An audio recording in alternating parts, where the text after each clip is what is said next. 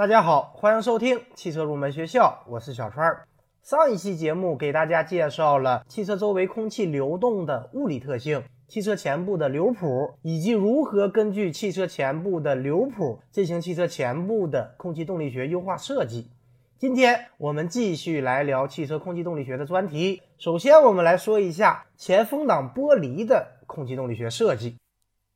风洞实验表明，前风挡玻璃的倾斜角度对空气阻力系数和升力大小均有较大影响。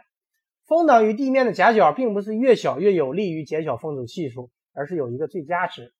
当前风挡与水平线的夹角为二十五到三十度时，风阻系数最低，但这时升力并不是最小。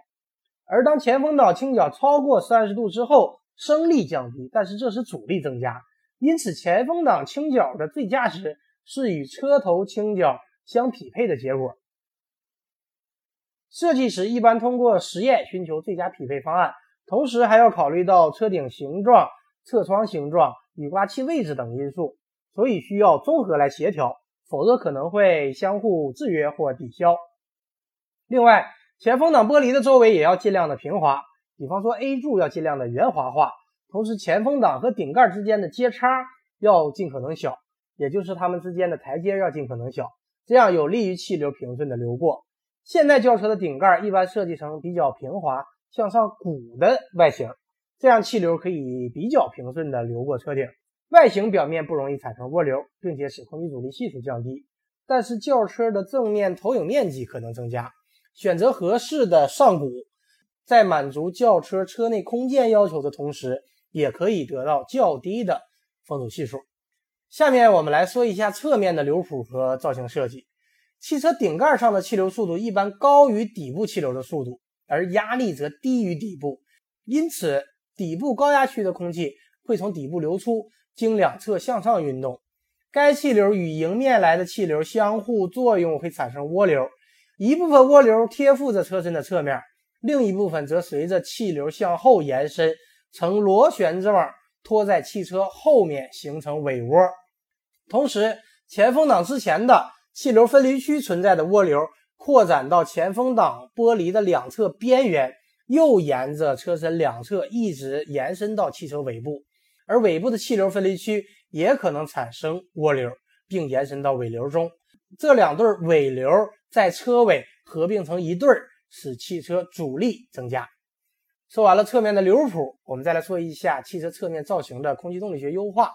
整个车身侧面的造型和流过的气流流行会严重影响整个车的空气动力特性。对侧面气流影响最大的部分是车前端与侧面的转角形状，要求圆滑过渡，避免棱角或急剧转变。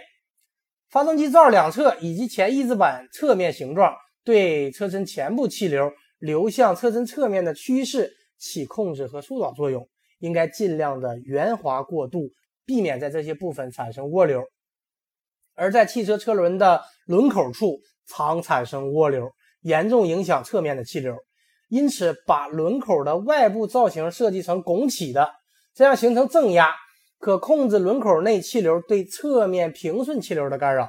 大家可以观察一下现在汽车的车轮轮拱的造型，就可以理解了。最后，我们来说一下汽车底部的流谱。汽车行驶时，由于空气的粘滞作用，在汽车底部会产生负面层，而当离地间隙不大时，负面层可能延伸到地面，使汽车底部和地面之间的空气有可能被带动，随汽车一起向前运动。这样，空气与地面之间产生相对速度，进而导致在地面上形成了次生负面层，这会阻碍汽车底部气流的运动。底部气流受阻塞，使得流速降低，进而压力升高，形成升力。升力会对汽车的操纵稳定性产生影响。另外，汽车底面通常高低不平，这也使得底部的气流变得复杂，形成了强湍流区和各种复杂的涡流。影响汽车底部流谱的因素主要有底部的平整光滑度、离地间隙和底板的纵横向曲率。我们分开来说。首先，汽车底板表面做成平滑的外形，使汽车下表面的摩擦损失降低，从而降低阻力。其次，当离地间隙较小时，汽车底部与地面之间的气流会受阻。由于受阻，使前方过来的气流转向流至车身上表面，这增大了汽车上表面的气流流速，使压力降低，导致汽车的阻力和升力增大。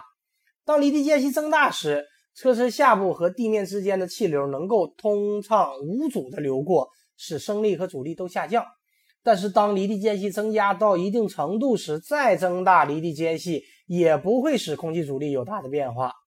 最后就是汽车车身底部的纵横向曲率，车底适当的纵向曲率，使得气流平顺地通过汽车底部和地面之间的间隙，减小了气流阻塞的程度，从而减小了汽车的阻力和升力。而合理的汽车下部的横向曲率，有利于车身底部的气流流向两侧，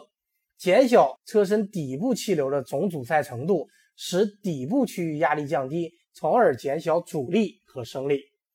说完了汽车底部的流谱，我们来说一下汽车底部的空气动力学优化。为减小汽车底部气动阻力、降低升力，汽车底部的优化主要从两个方面来进行考虑：一是设法减少流入底部的空气量；二是尽量使底部的空气流动顺畅。从减少流入底部的空气量考虑，目前普遍采用前挡后敞的方法，采用前低后高的造型。同时，在前保险杠下部设置前扰流器，又叫做主流板，使气流更多的流向汽车上表面和两个侧面，或进入散热器，以减少进入底部的空气量。